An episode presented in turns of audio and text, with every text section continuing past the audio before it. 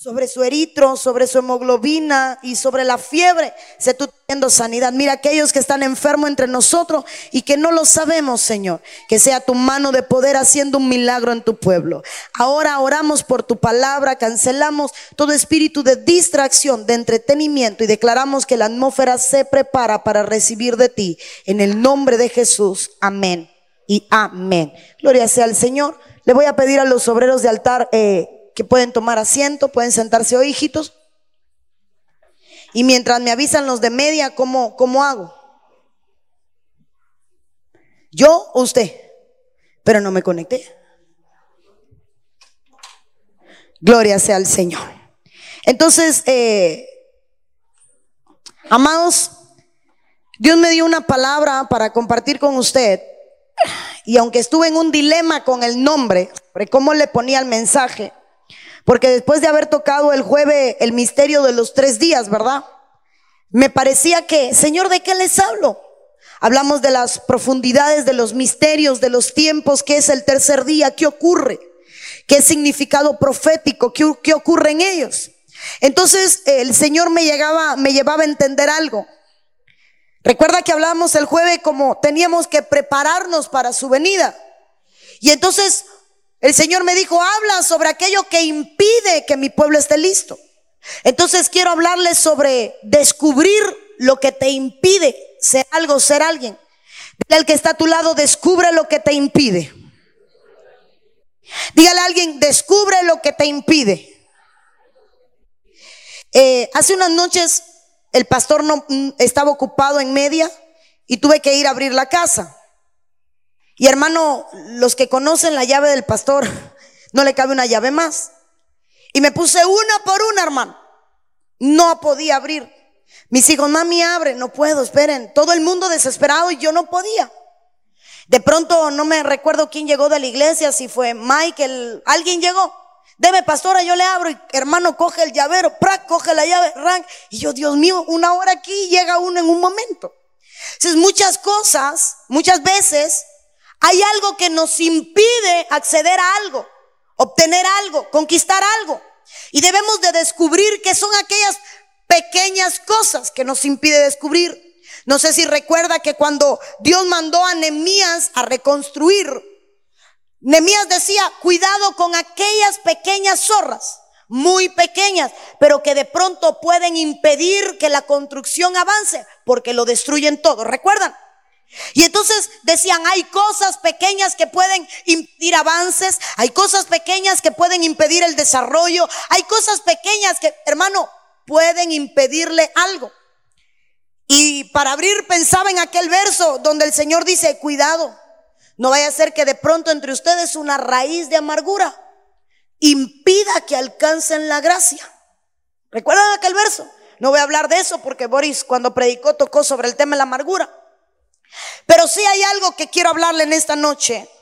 Y es que en el libro de los Hechos, capítulo 8, verso 36, la Biblia dice, yendo por el camino, llegaron a cierta agua. Y dijo el eunuco, aquí hay agua. ¿Qué impide que sea bautizado? Yo no voy a hablar del bautismo porque eso es corderito.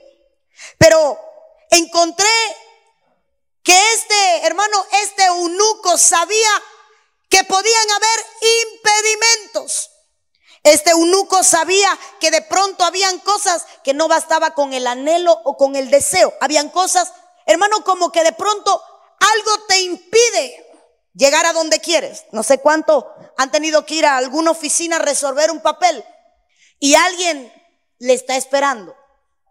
Ven a tal hora que te voy a esperar. Pasa a mi oficina. Hermano, y usted quiere entrar y no puede. Porque quien está en la puerta se lo impide. No, tiene que hacer. Pero mire que, no, todo el mundo está esperando. Pero mire que me están, eh, tiene que hacer la Nunca le ha pasado. Y lo tiene todo.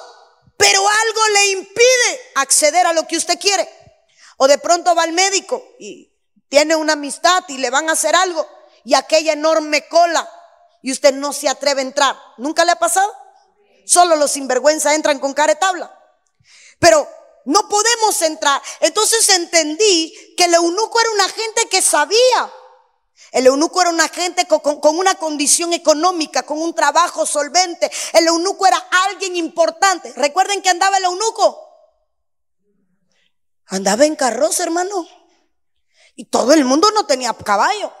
Lea que en la Biblia pocos andaban en caballo en el Nuevo Testamento. Es más, Saulo, Pablo tenía un caballo y no tenía carroza. Había que ser importante para, hermano, era como el Audi en aquel tiempo. Como el Mercedes Benz. Imagínense que el eunuco estaba en un carro de último, de último modelo y de pronto ve a alguien, diga conmigo, que no conocía. Y cuando le empiezan a explicar la palabra, le pregunta, ¿qué impide que yo sea bautizado? Y yo sé que usted sabe, porque los que ya pasaron cordelito, que el bautismo es el nuevo nacimiento. El bautismo es un reinicio. El bautismo es la muerte al viejo hombre. El bautismo es una cárcel donde en las aguas quedan espíritus, queda el hombre viejo, quedan atrapado todo y de las aguas sale un hombre nuevo. Entonces entendí que de pronto hay ciertas cosas que te impiden reiniciar en tu vida. Hay ciertas cosas que te impiden nacer de nuevo, porque el bautismo es nacer del agua. Hay ciertas cosas que te impiden ser transformado. ¿Y sabe lo que yo veo aquí? La religión. El legalismo impide que una persona pueda nacer de nuevo. Yo me pregunto qué tanto sabía el eunuco del evangelio que de pronto se puso a preguntar, ¿cuántos impedimentos tienen? Es que mire, para bautizarse hay que ser santo, sin mancha, intachable, sin vicio, sin pecado, casado, recasado, reperdonado, sin hermanos, sin antecedentes penales. ¿Y entonces para qué el bautismo? Si soy santo no lo necesito. Porque el bautismo es para morir. El bautismo es para nacer. O tiene más poder la ley que las aguas. Entonces, hermano, como que el eunuco conocía las iglesias. Nótelo. Como que el eunuco, hermano, era gente de dinero y donde trabajaba el eunuco llegaban los reportes. Ah, allá hay, hay una iglesia. Que mira, este rollo lo trajeron, leen esto. Pero la gente llora por bautizar si no puede. Imagino que el eunuco un día se agarra el rollo y empezó a leer, Dios mío, ¿quién será ese Jesús? ¿Quién será el que salva? Y dice que hay un nuevo nacimiento. Y cuando se topa al hombre, hermano, esto me impresionó. La primera pregunta que hace es, ¿qué me impide? Entonces entendí que el enemigo trae una era de impedimentos. El enemigo llena el evangelio de impedimentos por donde quiera. No tomes santa cena, no vayas al ayuno, tú no puedes entrar a la iglesia, tú no eres digno, tú no puedes hacer esto, tú no estás apto. Y entonces todo el impedimento de pronto te impide alcanzar un nuevo nacimiento. Todo el impedimento de pronto te impide nacer de nuevo. Todo el impedimento de pronto, hermano. Recuerda una de las doctrinas de nosotros más difíciles de entender Santa Cena. Pero ¿y cómo se le da Santa Cena a todo el mundo? ¿Y, por qué le dan Santa Cena a todo el mundo? ¿Y qué impedimento puso Cristo para la Santa Cena? El que cree en mí comerá de mí y vivirá eternamente. El que cree. Entonces, el único impedimento es la incredulidad. El que cree tiene derecho. Entonces vino el hombre y llenó de impedimento. Entonces entendí, el hombre es la primera causa que impide que el ser humano se acerque a Dios. El hombre es... Pero pastora, no me va a decir que el diablo, porque nuestra guerra... Hermano, ¿y a quién usa el diablo? ¿Al hombre? Entonces, el primer impedimento para un nuevo nacimiento es el hombre. El primer hermano impedimento para que alguien comience a despertar es el hombre. ¿Recuerda José? Se acostó y a la mañana siguiente despertó un nuevo hombre. Mm, papá, ¿me puedes escuchar? Dime, hijito. Ayer estaba jugando con carritos, pero anoche tuve un sueño. ¿Qué soñaste, José? ¿Qué quieres ahora? ¿Una vaca? No, papá, mira, soñé que habían 12, 12 mazos de espigas que se humillaban. Papá, soñé que las estrellas. Y los hermanos, diga conmigo, los hombres, empezaron a impedir el desarrollo profético de José. Ahora dirás que nos vamos a postrar delante. ¿Quién eres tú? Oye, papá, quizás hasta el sol eres tú y también te vas a postrar. ¿Qué te pasó a ti, hijo? Y empezó la burla, porque había hombres que el legalismo le impedía entender que estaban haciendo algo nuevo. Perdón, el eunuco no clasificaba porque si le llevo a la historia, los que saben un poquito de historia bíblica, los eunucos eran... Evangelio venía para, hermano, recuerda que decía Pablo, portaos varonilmente. Esto es de varones y de pronto el eunuco no era, no era. No era. Y ahora un eunuco rico, no tenía cualidades, no era cristiano, no era miembro. Hermano, perdone, ni siquiera le habían predicado. Él mismo leía el rollo, quería ser bautizado. ¿Qué pasa cuando te topas a alguien en la calle y te dice, hey, oiga, aparece ahí, yo quiero a Cristo? Ah, no, mira hermano, que eso no se puede, hay que ir a la iglesia, eh, vaya ahí a la católica, que el Papa le haga tres cruces, diez Ave María, porque ¿cuál, por qué vamos a impedir la obra de Dios? Si Dios nos puso en la tierra para ser colaboradores de su reino, no que impidiéramos la obra ni del Padre, ni del Hijo, ni del Espíritu Santo. Entonces, permítame compartir con usted porque en el mismo libro de los Hechos, pero en el capítulo 7, verso 3, aparece un verso que está ahí marcado porque era importante que quedara en el Nuevo Testamento porque la historia era del Antiguo. Y habla de cuando Dios le abra a Abraham y le dice, Abraham, Abraham, sal de tu tierra, de tu parentela y ve a la tierra que yo te mostraré. Diga conmigo, Dios quería bendecir a Abraham. Dígalo. La bendición que Dios tenía para Abraham era incalculable. Abraham, ni las estrellas del cielo. Abraham, ni la arena del mar. Abraham, mira, te bendeciré, hermano, las bendiciones que le dieron a Abraham no eran fáciles. Te daré un hijo, pero el hijo que te, hermano, qué hermoso.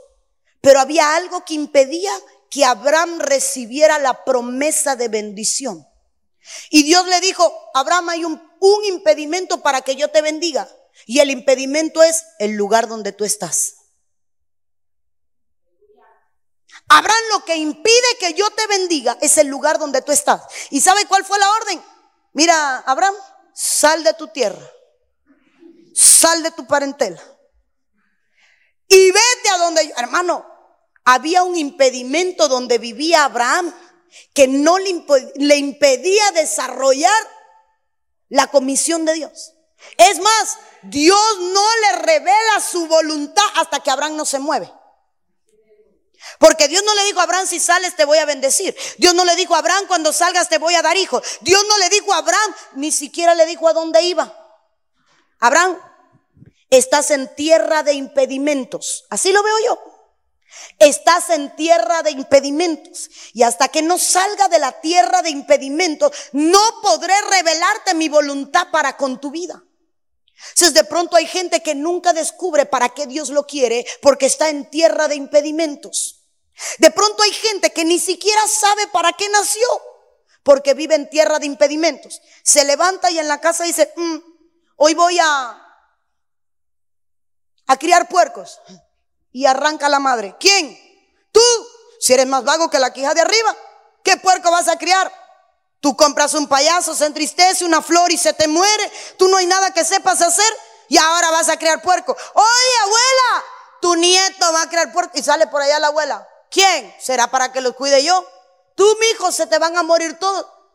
Y de pronto, a las dos de la tarde, el joven ya no tiene sueños porque vive en tierra de impedimentos. Mira, estoy pensando en ir a la iglesia en buscar de Dios. Tú, ¿ya así estás? Lunático, loco, ahorita te veré allá en el ITH dándote electrochoc, porque coges, mano, como que de pronto hay gente que vive en tierra de impedimentos y Dios le dice, ¿sabes qué? Hasta que no termines aquí, no voy a poderte revelar mi voluntad. Mire, algo me impresionó. Para Dios revelarle la voluntad, José lo sacó de su casa. Para Dios revelarle a José, te voy a usar en grande, te voy a llevar a ser el administrador de toda la abundancia, voy a poner en ti todo lo que nadie imagina. Tienes que dejar tu casa. Y como no la quieres dejar a las buenas, te voy a meter en una cisterna a la mala. David, estás muy cómodo pastoreando allá. Nadie te molesta. Allá con tus ovejitas, con tu arpita, de vez en cuando David canta, de vez en cuando aparece un oso y lo mata, un león lo matas y te lo come. David, allá estás muy cómodo mientras tus hermanos están derramando sangre. Te voy a sacar de tu comodidad. Ve a llevarle comida a tu hermano y cuando llega un Goliat, porque de pronto Dios mira que hay gente que el lugar donde vive le impide alcanzar cosas en él. Y digo lugar como casa, y digo lugar como iglesia, y digo lugar como familia, y digo lugar como los que te rodean, porque de pronto hay gente que te rodea que es tu mayor impedimento. Voy al ayuno, cuidado, que ayunen los líderes. ¿Qué haces tú ayunando tanto y pasando hambre? Al final ni café te dan y te tienes que ir para el trabajo en ayuna. Y si te da una hipoglicemia y te enferma, recuerda que tu familia es diabética. Hello, hermano. Tierra de impedimentos. ¿Qué te impide recibir la bendición? ¿No será que tu tierra es un impedimento? Recuerda, hermano, es que ni, quiero salir de este. ¿Recuerda Abigail? ¿Cuál era el impedimento de Abigail? El marido. Mm. Necio, eso se llamaba Naval, necio. Mujeres, pero no se gloríen. Porque lo que es hombre y figura tipifica de dos formas. ¿Y no será que a veces hay mujeres que son las naval de los abigailes? Hay hombres que quieren buscar de Dios, pero tienen mujeres que son asadones. Yo, yo, no, no es asadón. ¿Cómo se llama el que es plano? El asadón tiene hoyitos y trilla. Es el rastrillo. El que es como plano. Es que yo no soy del campo. Tenía que preguntarle al pastor. Todo el mundo sabe que eres de Huawei. O a Víctor, que ha pasado por dos fincas. Mano, y hay mujeres que son como el asadón, ¿verdad? Para ellas. Esto es para mí. Yo. Yo. hermano. Diga conmigo, tierra de impedimentos. ¿No será que de pronto no llegas a donde quieres porque vives en tierra de impedimentos? Busca de Dios si tienes al lado, hermano, un aragán. Amor, vamos a la iglesia. ¿Quién? No, vas tú. Pero mira que yo, no, no vas. Pero mira, amor, que cállate, no me hables más. Pero mira, y como se sabe en dos versículos bíblicos, la mujer tiene que sujetarse. Ah. ¿No será que hay tierras de impedimento? Ya ni amén me quiere decir y voy en el segundo verso. Éxodo capítulo 9, verso 2. Dice, porque si te niegas a dejarlos ir y los sigues deteniendo, dice el 13, aquí la mano del Señor vendrá, vendrá con gravísima pestilencia sobre tus ganados que están en el campo, sobre los caballos, sobre los asnos, sobre los camellos, sobre las vacadas y sobre las ovejas. Le explico para que entienda, eh, para que entienda lo que le quiero explicar. Dios levanta un Moisés para un pueblo que llevaba 430 años de esclavitud. Y Dios le dice a Moisés, mira Moisés, vas a ir a sacar a mi pueblo de esclavitud. Perdón hermano, ¿estaban con grillete el pueblo de Israel? No. El pueblo de Israel superaba en número a los egipcios. ¿Por qué no se iban? Perdone, nada los detenía. De hecho, si buscan historia, Egipto no tenía, hermano, no se imagina que estaban en barracas. No se imagina, hermano, perdóneme, ¿por qué no se iban? Qué sencillo una rebelión. Si se lo conocían todo. Hermano, perdón, qué salida, qué entrada, qué ventana, qué, qué, qué guardia no conocía, qué turno no conocían, qué soldado no conocían, qué secuencia no conocían. Pero el punto es que los que lo tenían atado no era físico. Su impedimento a la libertad era algo espiritual. Y entonces ya ni anhelaban la libertad. Mire, esto me preocupó. Y viene Moisés y le habla al faraón y le dice, ¿sabes qué, faraón? Por eso es que el Señor endureció el corazón del faraón. Porque tenía que trabajar al pueblo, porque era el pueblo el que no quería ser libre. Y entonces ahora viene eh, perdón, Moisés y le dice al faraón, déjalos ir. Y mire lo que dice, no los detengas. No lo sigas deteniendo. No lo sigas deteniendo. No lo sigas deteniendo. Porque si los detiene, voy a tocártelo todo. Y no voy a tocar lo de ellos. ¿Recuerda cómo fue que los detuvieron? Pongámosle trabajo, dijo el faraón. Vamos a ponerle trabajo. Diga conmigo, el enemigo detiene dándote trabajo. Ah, hermano, Dios abrió una puerta. Día de culto. Dios me dio un trabajo. ¿Te choca con los tiempos de tu oración? Dios me dio un trabajo. ¿De pronto no puedes llegar a la iglesia? ¿Será Dios o será el faraón que no quiere que sales del mundo, que salgas del mundo y dice, espérate, esto es de inteligencia, ponle más trabajo, oprímelos para que no les dé tiempo a pensar que son más que nosotros. Y usted dice, este es el tiempo, me voy de pronto, ven acá, te voy a dar un cargo. ven acá, ¿qué quieres ser? ¿Cuál es tu anhelo?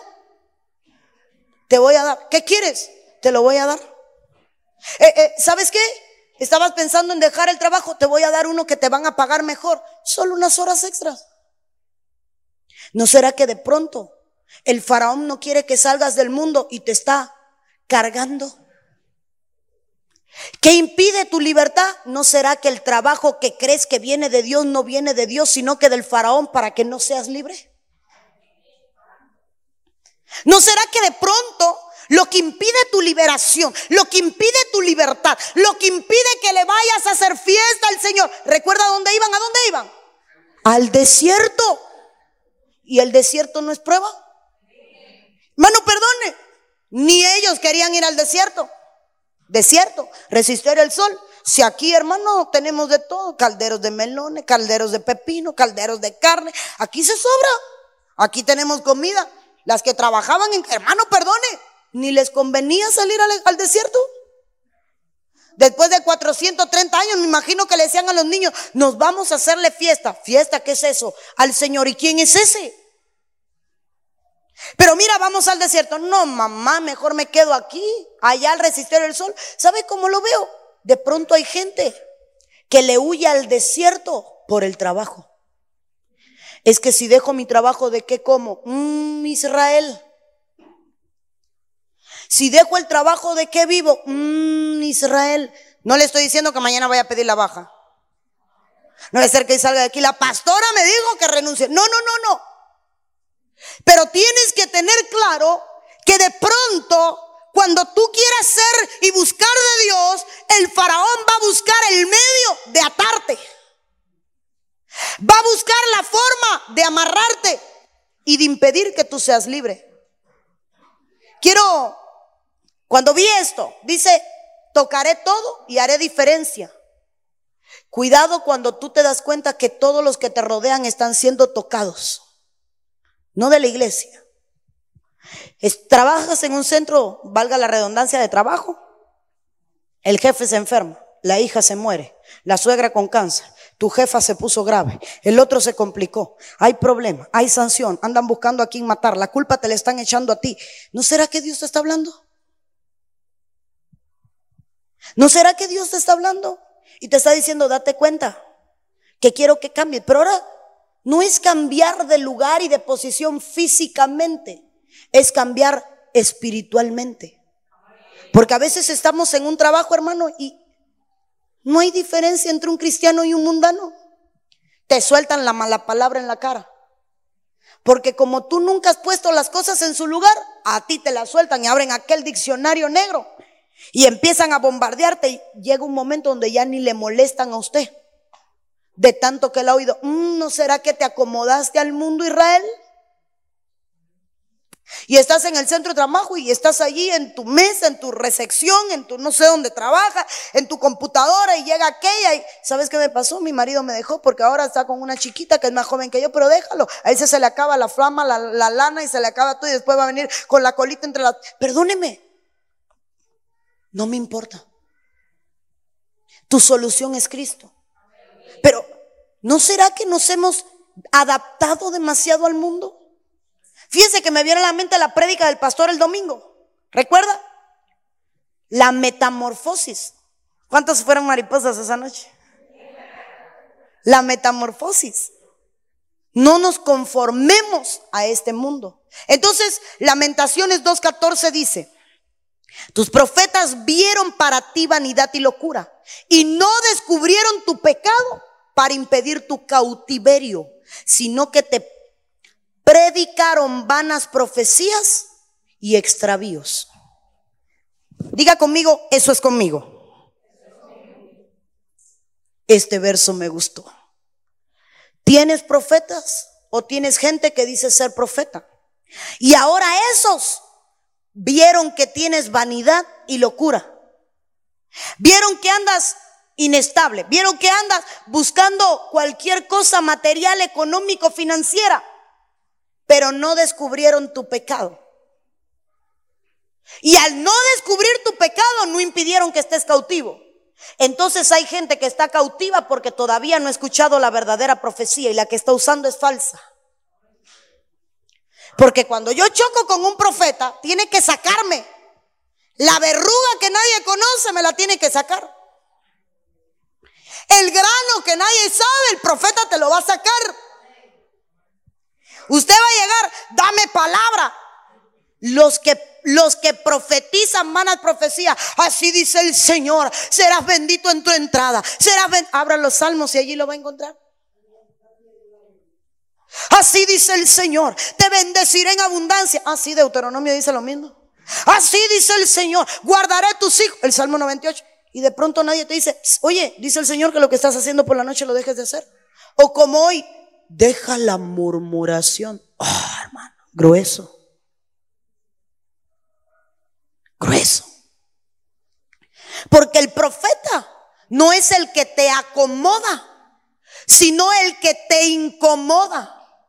Entonces cuando nada más oímos lo bonito, causa extravío. Hay un pueblo extraviado, lejos de la presencia de Dios, lejos de la voluntad de Dios, porque faltan profetas que empiecen a revelar lo que está oculto. ¿Qué te impide? Mire, ¿qué te impide la libertad? Falsas profecías. ¿Qué te impide ser libre? Ah, que la gente que te rodea te manipula demasiado el alma. Mire, eh, recuerdo una ocasión, mi esposo tiene que recordar que fuimos a una casa, yo tenía un tablet y tenía más de 400 bosquejos de mensajes. Por la noche Dios me hablaba y yo escribía y estaban los mensajes, ahí estaban las palabras de Dios, había algo hermoso en esa en ese tablet y de pronto ni sabemos qué pasó. Y unos minutos antes de predicar, el tablet se quedó en blanco. Y perdí más de 400 mensajes, un año y medio de estudio, lo perdí. Y hermano, y qué linda, ¿verdad? La gente como se cree que es Dios. Y empiezo yo, hermana, me quedé sin mensaje, tiene que alargar la alabanza, voy a buscar una computadora. Y había una señora oyendo. Porque mire que se me borró el tablet y lo perdí todo. Y yo casi lloro, hermano. Un año y medio de palabra de Dios. De, y, hermano, y aquella así. Termina el culto y, pastora, sí, dígame, ¿me permite orar por usted? Sí, nos damos la mano. Mm, y empezó como si estuviera hermano. Mm. Así dice el Señor. ¡Y, Yo te lo quité. No llores más. Te lo, lo perdiste para darte más. Ah, hermano, y le he soltado la mano. Y me quedo mirándolo. No te resistas. Cuando usted termine, me deja hablar. Y la dejé que terminara a profetizar. Pastor, usted cortó la profecía. No. Yo entendí que no era de Dios. Porque Dios nunca va a permitir que su palabra caiga a tierra ni se pierda. La Biblia dice, Él vela por ella. Entonces Dios no me puede quitar su palabra. Si Él su palabra la da, dice, vela para que se cumpla. No viene de Dios. Es que, pero no, y usted no es profetiza, porque usted oyó cuando yo dije que se perdió. Entonces usted no se lo reveló Dios. Usted me oyó y manipuló. Ah, pero, y saltó la de la casa. Gloria a Dios, alguien desenmascaró a esta Jezabel. Es que la profecía se pesa. ¿Por qué no lo gritó en el culto? Porque sabía que yo le iba a desmentir en público. Porque, hermano, entonces, hermano, perdone. A veces estamos en cautiverio porque recibimos profecías que no vienen de Dios. Y que de pronto son predicaciones, hermano, Dios mío, no quiero herir. Predicaciones vanas. ¿De qué te sirve un mensaje si solo trae vanidad? ¿De qué te sirve un mensaje si solo te acomoda o te duerme? Porque hay mensajes que son tan vanidosos que te duermen. La palabra de Dios, ¿sabe qué es? Espada. ¿Qué es? Martillo, hermano. Dese un martillazo. A ver si usted va a estar cómodo sentado en una silla. Córtese. A ver si usted va a estar cómodo sentado en una Entonces, de pronto el mensaje que no es ni como espada ni como martillo es una predicación vana. Porque el mensaje tiene que decirle al pueblo, hey, te voy a revelar que tienes pecado. Hey, la palabra de hoy viene a decirte que hay algo que te está impidiendo ser libre. Esa es la, esa es la predicación, la que te incomoda y no la que te acomoda. Entonces, mire conmigo, porque dice el libro de Isaías capítulo 4 versículo 1, porque siete mujeres, dice, siete mujeres echarán mano de un hombre en aquel día diciendo, vuestro pan comeremos y con vuestra ropa nos vestiremos. Tan solo déjanos llevar tu nombre, quita nuestro propio. Isaías 4.1, este verso lo he predicado muchas veces. De hecho, de él, él he predicado como cuatro veces ya. Pero esta vez mire algo. ¿Qué impedía? ¿Qué impedía que estas mujeres recibieran cobertura? Note que dijeron, siete mujeres tipifican las siete iglesias del Apocalipsis. Siete mujeres tipifican las siete iglesias a las que Dios le habla en Asia. Y estas siete mujeres ahora de pronto querían coger a un hombre. ¿Quién será ese hombre? Cristo. Y le decían, ¿sabes qué? Cristo. Lo único que queremos es llevar tu nombre, decir que somos cristianas. Lo único que queremos es decir, tu sangre sobre mí. Oh, Jehová me ha redimido. Pertenezco a tal iglesia. Eso es lo único que quieres, el nombre. Pero mi pan no te lo quieres comer. ¿Cuál es el pan? Una, la palabra. Dos, la liberación. Ni quieres ser libre, ni quieres oír mi verdadera palabra. Y mire lo otro que dice. Y no te quieres vestir con mi ropa, sino con tu ropa. Eso es lo que está diciendo el Señor. Es, hay gente que quiere decir que es cristiano, pero no quiere ni comer de mi palabra porque es fuerte, ni vestirse con mi ropa. ¿Y qué es lo que es ropa, hermano?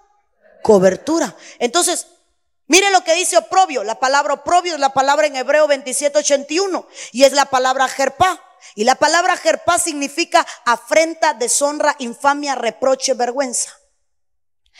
Estas siete mujeres estaban avergonzadas, quizás de lo que creían, quizás de su, de su identidad, quizás de su doctrina, estaban avergonzados. No podían hablar porque ¿quién dice que somos o quién va qué van a pensar si saben que nosotros o qué van a decir si se enteran? Había una vergüenza. La gente lo reprochaba porque hablaban diferente y estas mujeres de pronto dijeron, "Queremos solo el nombre, pero no nos importa tu comida."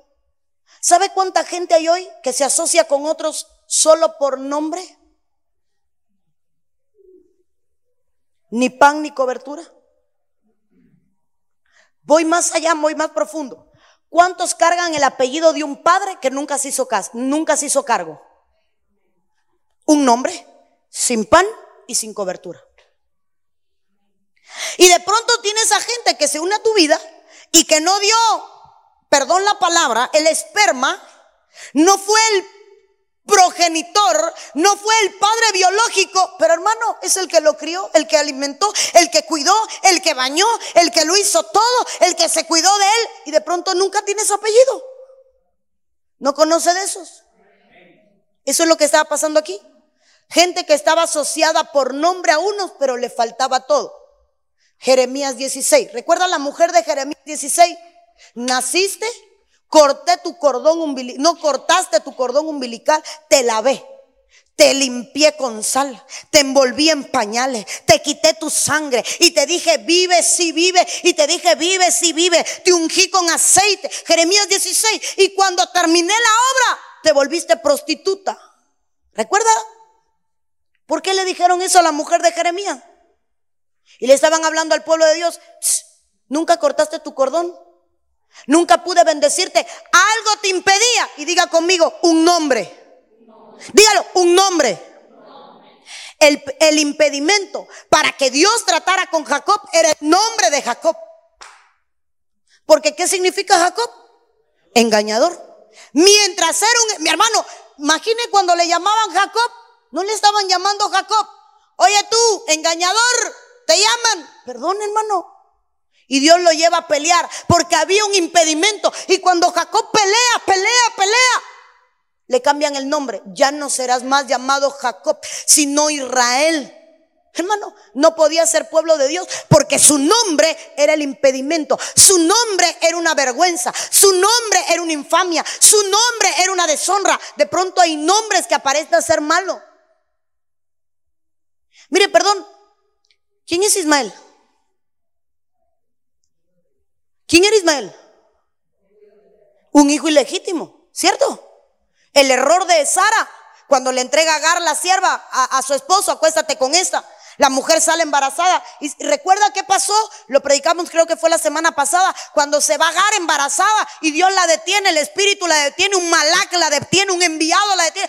Oye, regresa y sométete. ¿Qué le, qué le prometió? Voy a bendecir a tu hijo. Pero no es que el hijo era, perdone, solo pensando en voz alta, porque usted es mi iglesia amada. ¿No era que el hijo era fruto del pecado? ¿No era que el hijo era un error? ¿No era que el hijo era fruto de una egipcia? ¿No era que oír Ismael es malo? Entonces hay nombres que para ti son malos, pero que Dios ha bendecido, porque Ismael lo bendijo Dios antes que naciera. Diga que ese benecer. No, no, no. Diga fuera de esta casa que se benecer. Ah, sí, ya sé. De pronto hay un nombre que es afrenta, deshonra. Hermano, perdón, es normal que en algún momento hasta pena le dé usted decir que pertenece a esta casa. ¿De dónde? De ahí de Vista Alegre. ¿De cuál? ¿De aquella? No, una que está nueva. ¿Cuál la otra? Cerca. Está usted como la, la papa caliente. Caliente, caliente, caliente, caliente. Porque quiere otro nombre para quitar su afrenta. Pero ¿sabe lo que entendí? Muchas veces nuestro mayor impedimento es que no nos comemos el pan que nos tenemos que comer y no nos vestimos con la cobertura que nos tenemos que vestir porque nos da deshonra y vergüenza decir que somos de una casa o decir que tomamos identidad. Por eso el himno de nuestra casa es no me avergüenzo del evangelio. No me avergüenzo del evangelio. ¿Se la sabe? No me avergüenzo del Evangelio, que Él ha sido gran poder y libertad en la verdad gracias a Él. Hoy levanto el nombre de Jehová. Y hoy me encuentro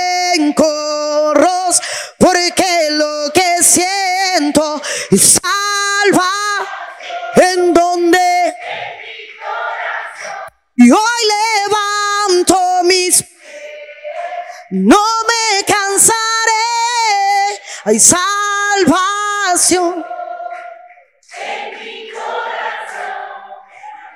Porque no nos podemos avergonzar de lo que somos. Mano, ¿y qué me importa que critiquen, que no entiendan y que me digan que estoy loco? Si yo lo hago. ¿Está, está usted hoy? Quisiera subir la alabanza, ¿verdad? eh, porque no nos podemos avergonzar del nombre que Dios nos ha dado. No nos podemos avergonzar. Muchas veces la vergüenza es el mayor impedimento para que Dios sobre en ti. Muchas veces tu vergüenza. Eh, ¿Cuántos empezaron viniendo a esta iglesia escondidos?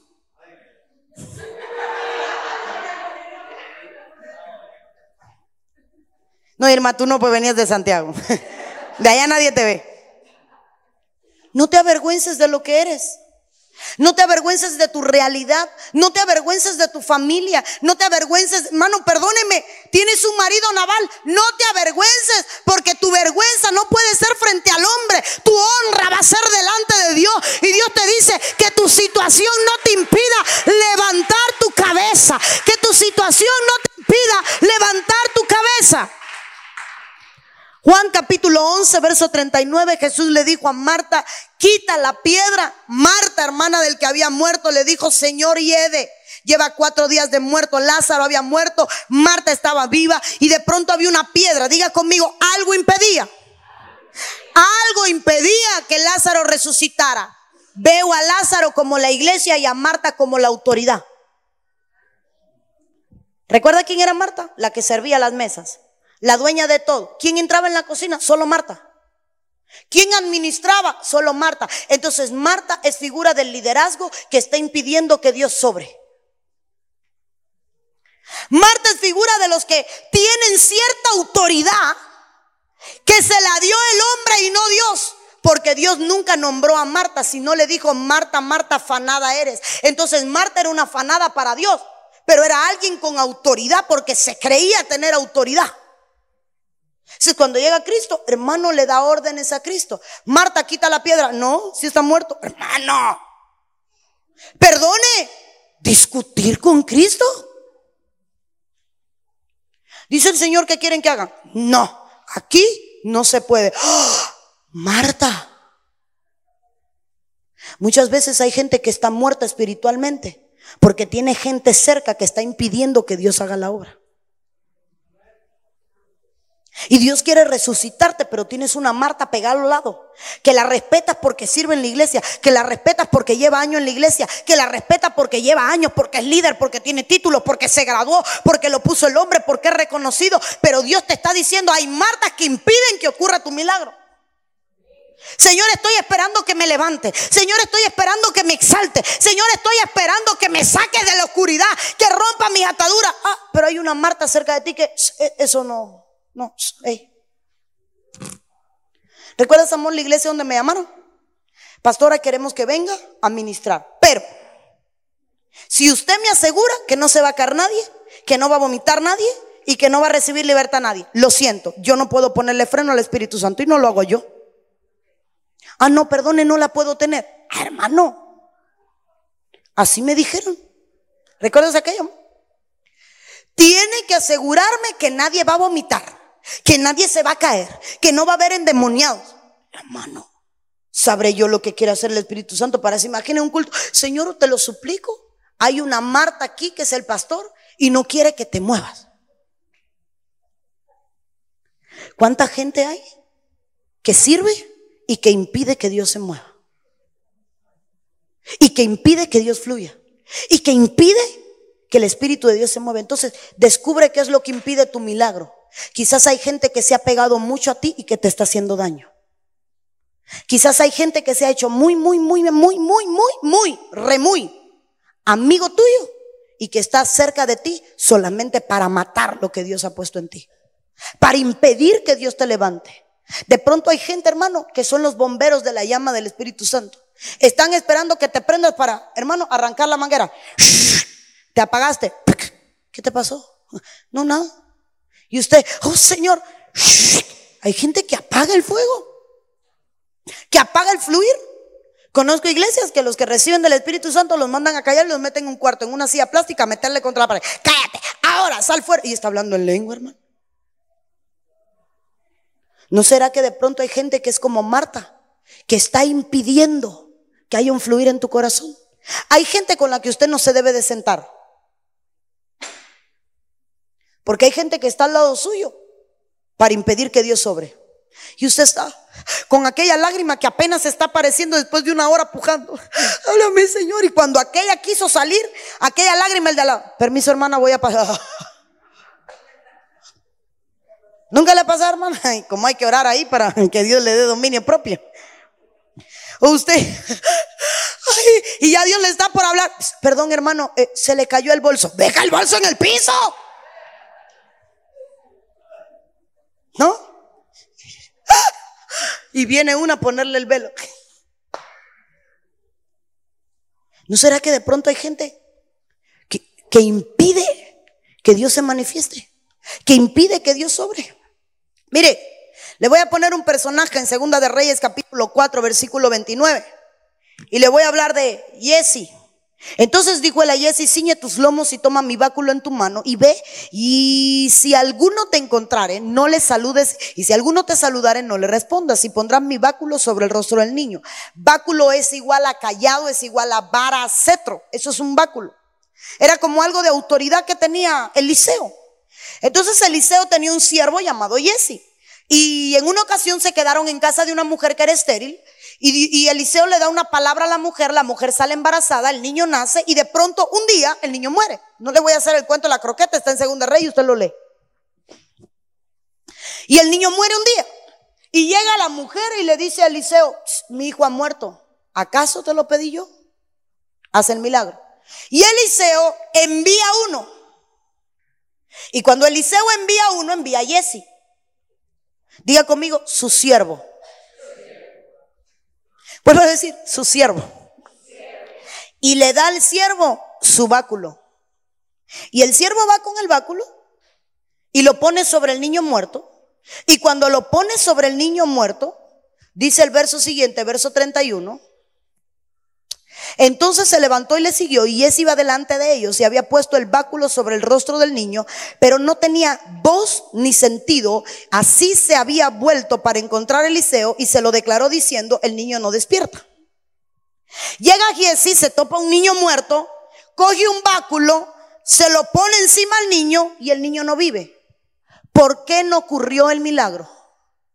Porque el báculo no era de Giesi, era de Eliseo. Muchas veces te impide. El impedimento para que alcances algo es que estás usando algo que no es tuyo. ¿Quién se ha puesto ropa prestada? Nadie, ¿verdad? Solo tres amén. Repito, ¿quién se ha puesto ropa prestada? Amén. Amén. Qué molesto. ¿Nunca se la ha puesto, hermano? Si abre los pies se raja el pantalón, si echa para adelante se raja la blusa porque es una talla menos o es una talla más y tiene que andar con aquel nudo. Nunca. Conozco uno que se casó con zapatos prestados. ¿Te acuerdas, Mima? Cuando sacó el pie del zapato usaba dos números menos. No se les tiraban los dedos. Qué molesto es usar algo que no es propio. ¿Y sabe lo que vi? Giesi son los líderes a los que el hombre ha mandado. Y como el hombre es el que pone, no tiene respaldo de Dios. Giesi no tenía respaldo de Dios porque había sido mandado por el hombre. Iba con un báculo ajeno. Ah, hermano. Hay gente que anda con algo que no es propio. Mensajes que no son de ellos, que tomaron de otro copy-paste. Manos remas que le escucharon a otros y se lo robaron. Prédicas que le escucharon a otros y se lo robaron. De un librito que tienen que se llama no sé cómo y mejor no digo. Y gracias a Dios ni me acuerdo. Y allá sacan, abren y cogen un bosquejo. Eso es año 2015. Vuelven a usarlo año 2018. Año 2019 usan los mensajes del 2016. Porque usan el báculo ajeno. Y es libre mandar a predicar a cualquiera porque no tienen báculo. El pastor que no tenga palabra para predicar todos los días no es pastor. Porque al que Dios le daba palabra, ¿cómo, cómo, ¿se acuerda cómo caía el maná? Todos los días. Y solo podían guardar. Había un maná que era de 48 horas. Y era de 48 horas porque había un reposo. Y el Shabbat tenía que ser consagrado. Si sí hay un reposo porque Dios descansó el séptimo día. Pero entonces siete menos uno es seis. Seis días a la semana. Moisés tenía que tener maná.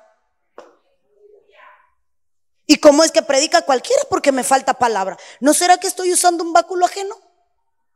¿No será que hay Jesse que impiden que hayan niños? Ese niño representa a los recién convertidos, gente a que Dios prometió, gente a la que Dios le profetizó, porque ese niño fue una profecía, porque ese niño fue una respuesta, porque ese niño fue una promesa, pero gente que está muerta, porque lo que tienen a su alrededor es gente como Jesse, que no ha sido puesta por Dios, sino por el hombre.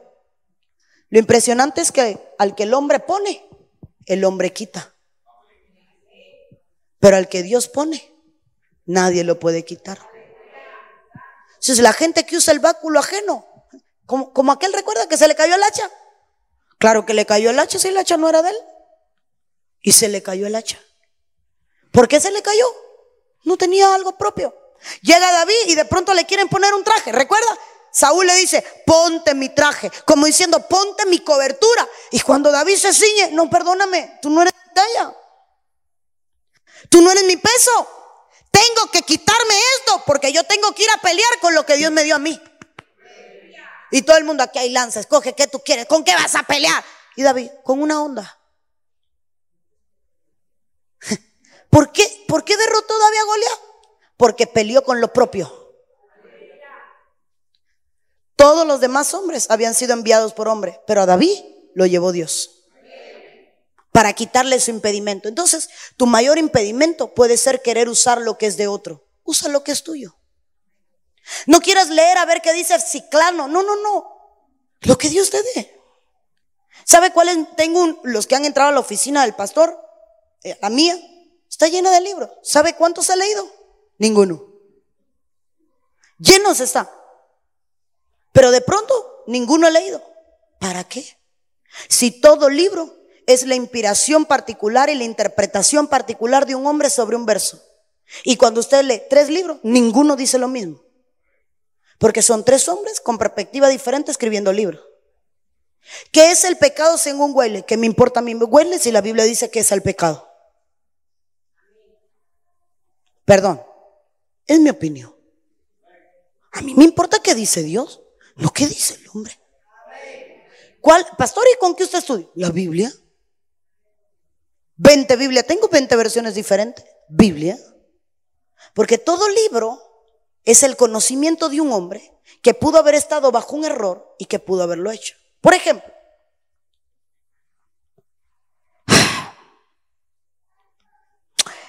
cuando los calvinistas o cuando Calvino recibió la revelación, ¿la recibió de Dios sí o no? ¿La recibió de Dios, sí o no? Sí, porque es bíblica. ¿Dónde estuvo el error? La hizo un libro. Entonces ese libro se volvió el arma contra los arminianos. Mi pregunta es, ¿Dios va a revelar algo que va a provocar guerra dentro del pueblo de Dios? ¿Qué pasó? Si Dios no es un Dios de división. Ahora, la doctrina calvinista es bíblica, sí o no? ¿Y la doctrina arminiana es bíblica, sí o no? ¿Quién tiene la razón? Porque la suma de su palabra es la verdad. Entonces, ¿dónde está el problema? En que hay un libro. Entonces, cogen a un cristiano que es arminiano, le dan un libro de Calvino y provocaron una división y lo sacaron de la iglesia. Porque no le dieron la Biblia. Si le dan la Biblia y le dicen, estudiala, no va a saber si es calvino o es arminiano. Va a entender que la salvación es por gracia. That's it. Aló, hermano. ¿No será que de pronto hay muchas cosas aquí que te impiden usar lo que Dios te ha dado? ¿No será que de pronto, hermano, perdóneme, te estás llenando de cosas que terminan siendo basura en tu estómago? Tengo aquí médicos. Hoy tengo... ¿Cuántos médicos hay hoy? De los seis de la iglesia, dos. Sí, medio y medio es uno. Hay dos tipos de comida. Hay dos tipos de comida. La comida que es la que el cuerpo necesita y la comida que es para engañar el estómago. Le explico. Su organismo le va a decir que tiene hambre, pero no le va a decir de qué tiene hambre. Entonces el organismo necesita, por ejemplo, fibra porque está con una hemoglobina bajo o llamada anemia. Y usted se va a meter 10 teleras, uno, dos, y va a seguir con hambre. ¿Qué ansiedad? No es que el organismo le va a seguir pidiendo hasta que usted le aporte lo que él necesita. ¿Es cierto o no? Entonces hay gente que todavía no ha salido de su anemia espiritual porque se está comiendo lo que su organismo no necesita. ¿Estoy bien, médicos? Seguro, hay debate en la mesa. Entonces, usa lo que Dios te dio. Usa lo que Dios te dio. ¿Y sabe qué entendí? Recuerda por qué se detuvo el campamento. ¿Qué había en el campamento? Anatema. Recuerda que había un anatema y que Dios dijo, no se muevan, no se muevan. Un anatema puede ser algo perdido o algo robado. Y que tú no sepas que en tu casa hay algo que fue robado y eso impida que tú te desarrolles. Pongo un ejemplo. Si tú tienes un libro que no es tuyo y no lo has devuelto, eres igual a un ladrón. Uno, los ladrones no entran al reino de los cielos. Dos, es un anatema en tu casa porque no es tuyo. Voy. Español, literatura mm, y diccionario cubano. Tanta culpa tiene el que mata a la vaca. Tú sabes que alguien tiene algo que no es suyo y no lo dice y te vuelves culpable por inculpar el pecado de otro. Y entonces tu campamento se detiene porque sabes que otro está en pecado y tú no lo dices.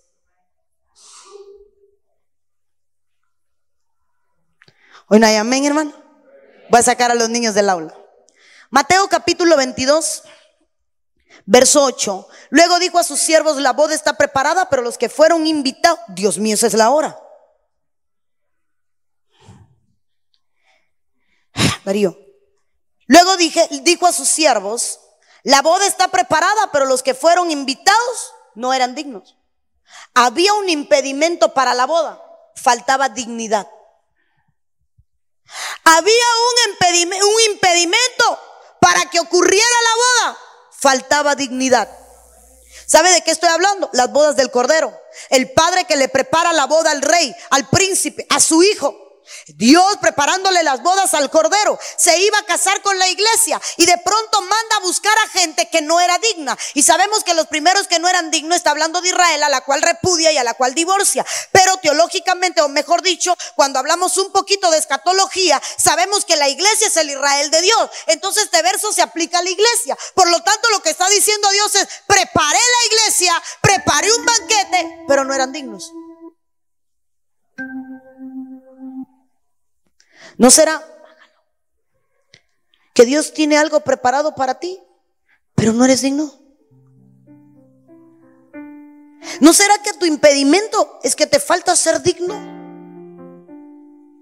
Quizás de eso saquemos un rema. ¿Quiénes son los dignos? La Biblia dice que los dignos son los que guardan la palabra. Los dignos son los que no se contaminan. Los dignos son aquellos que se han apartado. Los dignos son aquellos que han seguido la revelación del Padre. Los dignos son aquellos que escuchan la voz del Espíritu Santo. Los dignos son aquellos que, no, que no pierden nada. Se oye. Entonces, Dios te ha invitado para algo. Dios nos ha invitado para algo. Pero ¿no será que de pronto no somos dignos? Mire, a mí me preocupa todos los días que cuando yo vaya a orar, Dios no me encuentre digna. Esa es mi mayor preocupación. Todos los días me preocupo porque, Señor, revélame que he hecho mal porque quiero llegar delante de ti siendo aceptable. Mientras Adulam va subiendo. Termino leyéndole Cantares capítulo 2, verso 9. La Biblia dice, mi amado es semejante a una gacela, a un cervatillo. He aquí, no te hermano, se detiene detrás de nuestro muro mirando por las ventanas, atisbando por las celosías. ¿Sabe quién es el amado de cantares? Porque el mayor error es usar cantares para confesarle amor a otro. Porque el libro de cantares es el libro de amor entre Dios y su iglesia. está hablándole a la iglesia y la iglesia está hablando y está diciendo, mi amado, el Espíritu Santo, se detiene detrás de un muro mi Espíritu Santo, el Espíritu Santo mira queriendo entrar, pero hay un muro que lo detiene. Y la palabra muro en el hebreo es la palabra cotel. Y la palabra cotel, ¿sabe qué significa? Donde se retienen a los presos. ¿Se sabe lo que entendí? ¿Qué detiene al Espíritu Santo? Gente que está presa a vicios, a mentiras. Gente que está presa al pecado. Gente que está presa, como decía hoy el Señor, creo que en el cuarto turno profético, a la murmuración. Gente que está presa al engaño, a encubrir su falta. Y Dios dice, estás tan preso que estás deteniendo al Espíritu Santo. Ese es mi mensaje en esta noche. descubre qué es lo que te impide. ¿Qué es lo que te impide que Dios te hable? ¿Qué es lo que te impide recibir un milagro? ¿Qué es, mire, muchas veces, ¿qué impide la abundancia? El no dar. ¿Qué impedía que, los cinco mil comieran? Nadie quería dar. ¿De dónde aparecieron los cinco panes y los dos peces? Ahí estaban. Un niño, pero los niños no pescaban, ni cocinaban. Entonces esos panes eran de los padres. Pero como no querían dar, tenían hambre. Entonces hay gente que tiene hambre porque lo detiene el dar.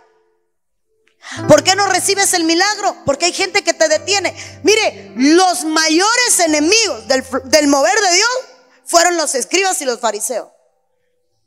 Y en algún momento, ¿saben qué detenía el mover de Dios? Los discípulos. Impresionante. Venían los niños, ¡ey! No se acerquen al maestro, aléjase. Eso dice la Biblia no se lo impida, no se lo impida, déjalo que venga. Allá gritaba, ¿recuerda que el ciego Bartimeo? Jesús, hijo de David. Cállate, que el maestro, no molestes al maestro. ¿Qué pasa? cállate. No, es que, perdóneme. Y Jesús se detuvo porque vio que los discípulos detenían que un enfermo fuera sanado. O los discípulos son los que están puestos en autoridad. Hay gente en autoridad que detiene que los enfermos sean sanados. Hay gente en autoridad que detiene que los cautivos sean libertados. Hay gente en autoridad que impide que los presos sean libertados.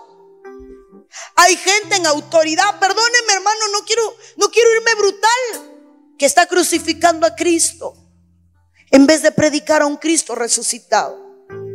Hay gente que está llenando a la iglesia de legalismo, cuando el verdadero evangelio fue la gracia, porque Jesús dijo, la ley mata.